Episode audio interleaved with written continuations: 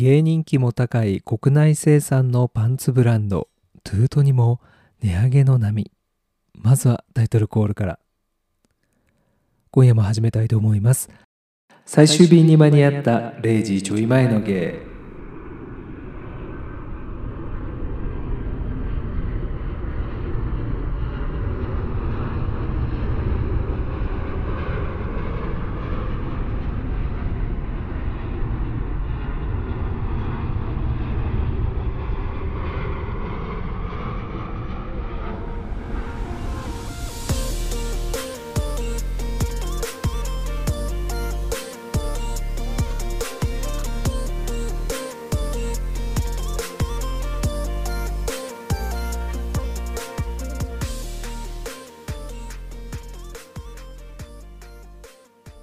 秋に入った頃トゥートからのお知らせメール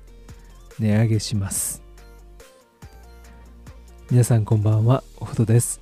最終便にやっと間に合った芸が日付が変わるちょっと前今日という日に家にたどり着き収録しているラジオです。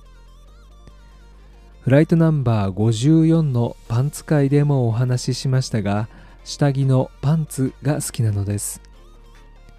お気に入りのパンツブランドはいくつかありますがトゥートもその一つ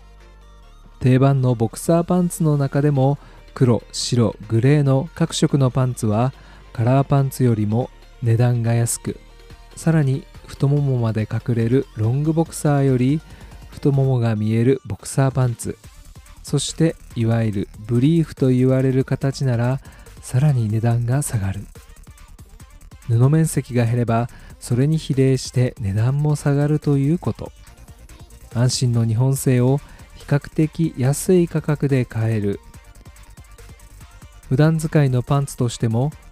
予想はしていなかったけれどパンツを殿方に見られる場面になっても安心のトゥートパンツということで見られちゃうかもしれないそんな日も見られちゃわないそんな日も履いて出かけられるのです。そんなお気に入りのパンツにも物価高騰の波。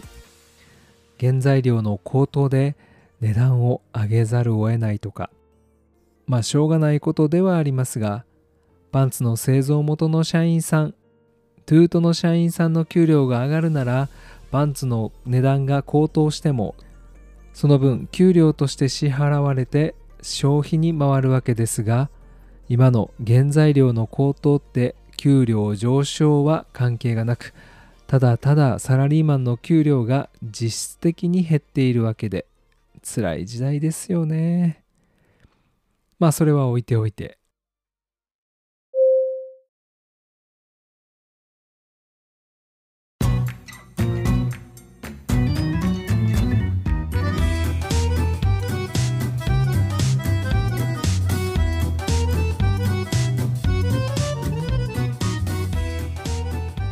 パンツの価格高騰の話。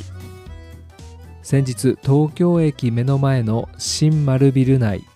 トゥートのパンツ直営店に行ってきました。別のものを買いに行くついでにパンツ屋も覗いたわけですが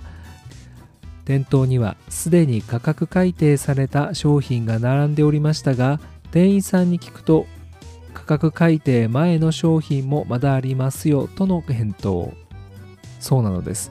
トゥートからの価格改定のメールには旧価格で製造されたものに関しては値上げ前の値段で買えますとのこと。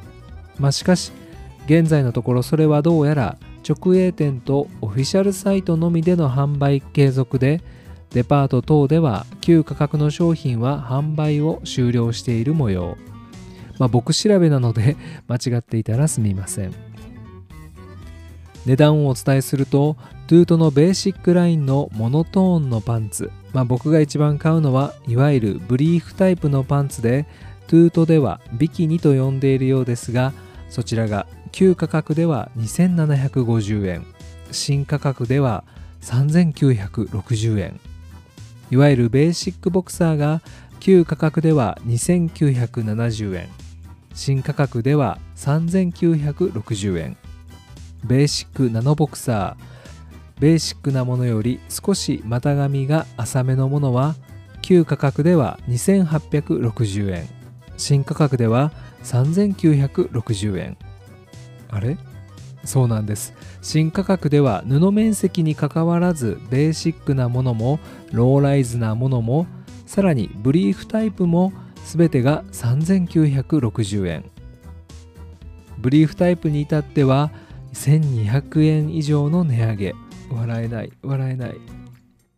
さらに以前にもお話ししたマイクロファイバーを使用したネオナイロンカラーズというシリーズも価格改定になっておりこちらはブリーフタイプで3630円が4180円とこちらも500円以上の値上げ。丸ビルの店員さん曰くベーシックなものは旧価格のものもまだ用意があるので数としては12ヶ月で売り切れる量ではないそうです。まあ、ホームページでもまだ各色各サイズが販売されていました。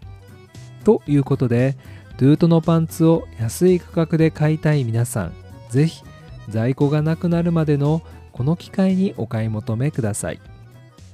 僕も売り切れる前に旧価格のものをまとめ買いしておかなければと思っています。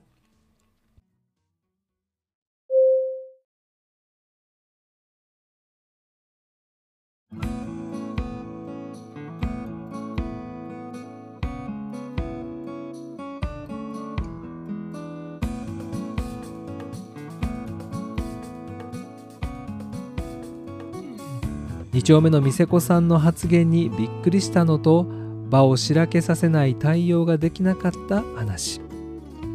先日土曜日で仕事終わりに2丁目のお店に飲みに出ました。出張先である方に会うかもと思って慌てて空港で買ったバームクーヘン。結局その方にはお会いできずに東京に持ち帰ればいいかと思い。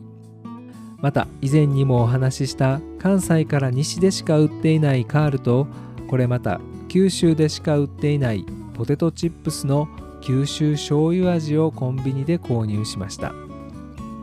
ちなみに九州のお醤油は甘みが強いお醤油でお刺身やお寿司を食べます。九州のポテトチップスではその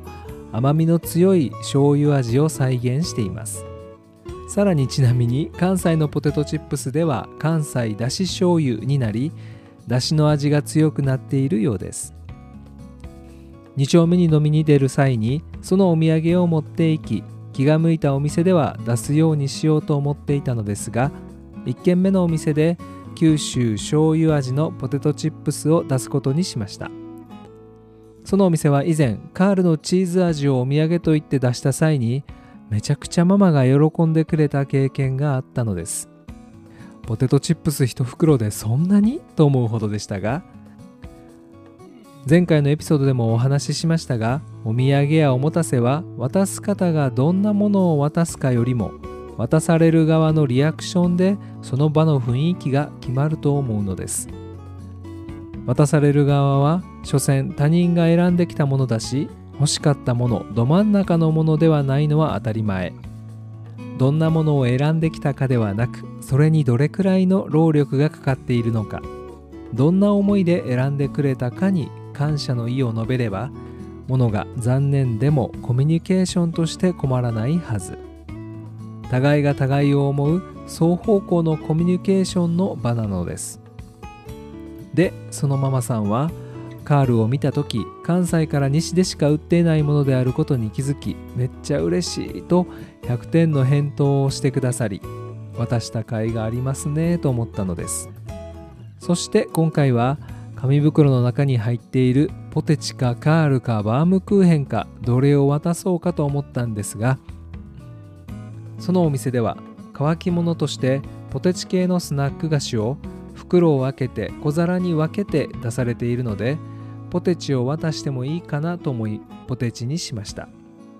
乾き物として小分けになっているスナック菓子例えばうまい棒やビスコチョコレートなどを出しているお店ではポテチだと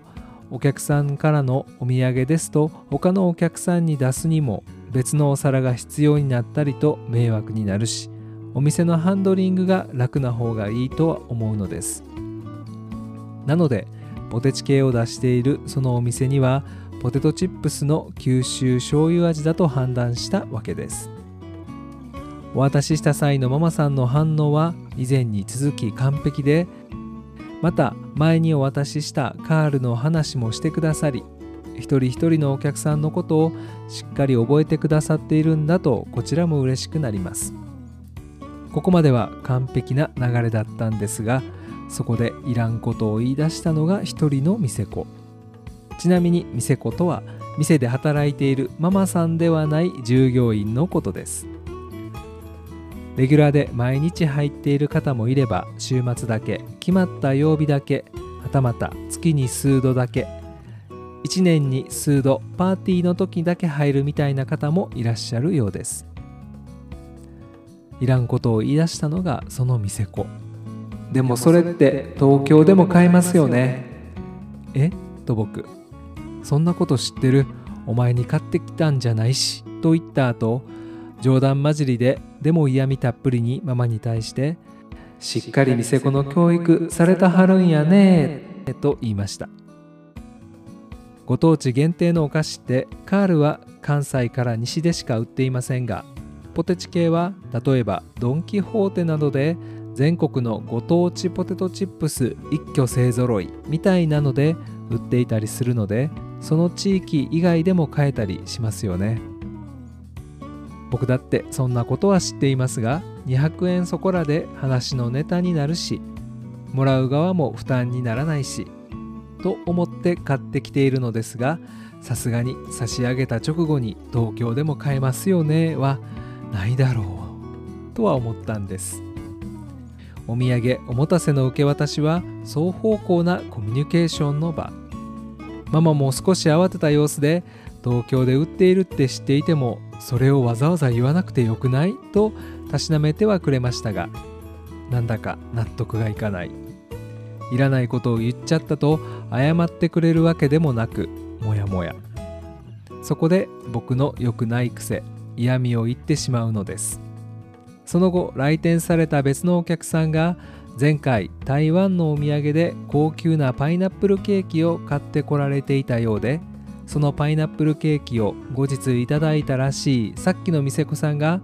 パイナップルケーキ僕もいただきました。美味しかったですとお礼を言っていたのでなんだかイラッときて。でもそのうちこの子東京でも買えますけどねって言い出しますよ。とそのお客さんに言いました、まあ、もちろんそのお客さんは知り合いで何度もお食事や飲みをご一緒したことのある方だったので嫌味半分その場を盛り上げる気半分で言ったしそのお客さんは笑ってくれていました。ママさんには「まだ怒ってたんや」って突っ込まれちゃいましたが。今回言いたかったのは店子さんの無礼な発言を糾弾するものではなく自分の反応についてです。店子さんはお土産に対しての100点の反応をすべきではありますがまといっても店子とお客さんのコミュニケーションで常に100点満点なんてありえないし店子が完璧に対応しても客側が納得するとは限らないしそれよりも僕がどのように対応すべきであったのかが全くもってわからないのです。例えばケース1店子さんが東京でも買えますよねって言った時点でブチギレて会計を済ませて退店。全身で不快であることを表現する。でも大人げなさすぎですよね。たかが200円のポテチでさすがにそこまでではないと思うのです。ケース2なぜ今の発言がダメなのかしっかり指摘して説教をする。まあそれも僕の役割ではないですよね。でも言わないのも納得がいかないしモヤモヤが残る。ケース3無視。子供か。ケース4東京でも買えると言われた時点で店子さんをバカなやつだと判断して知らなかった。大したものじゃないのでいらなかったら捨ててください。勉強させていただきました。と下手に出てしっかりと嫌味を言う。思いつく対応が全部性格が悪くて子供じみてて情けなくなります。笑とけ笑とけ。まあこのくらいしか思いつかないコミュニケーション能力低めです。お店の雰囲気を壊さず自分もそのお店に行きづらくならず人笑いを起こせればなおよしみたいな皆さんの最適解を助けると思ってぜひ教えてください。よろしくお願いいたします。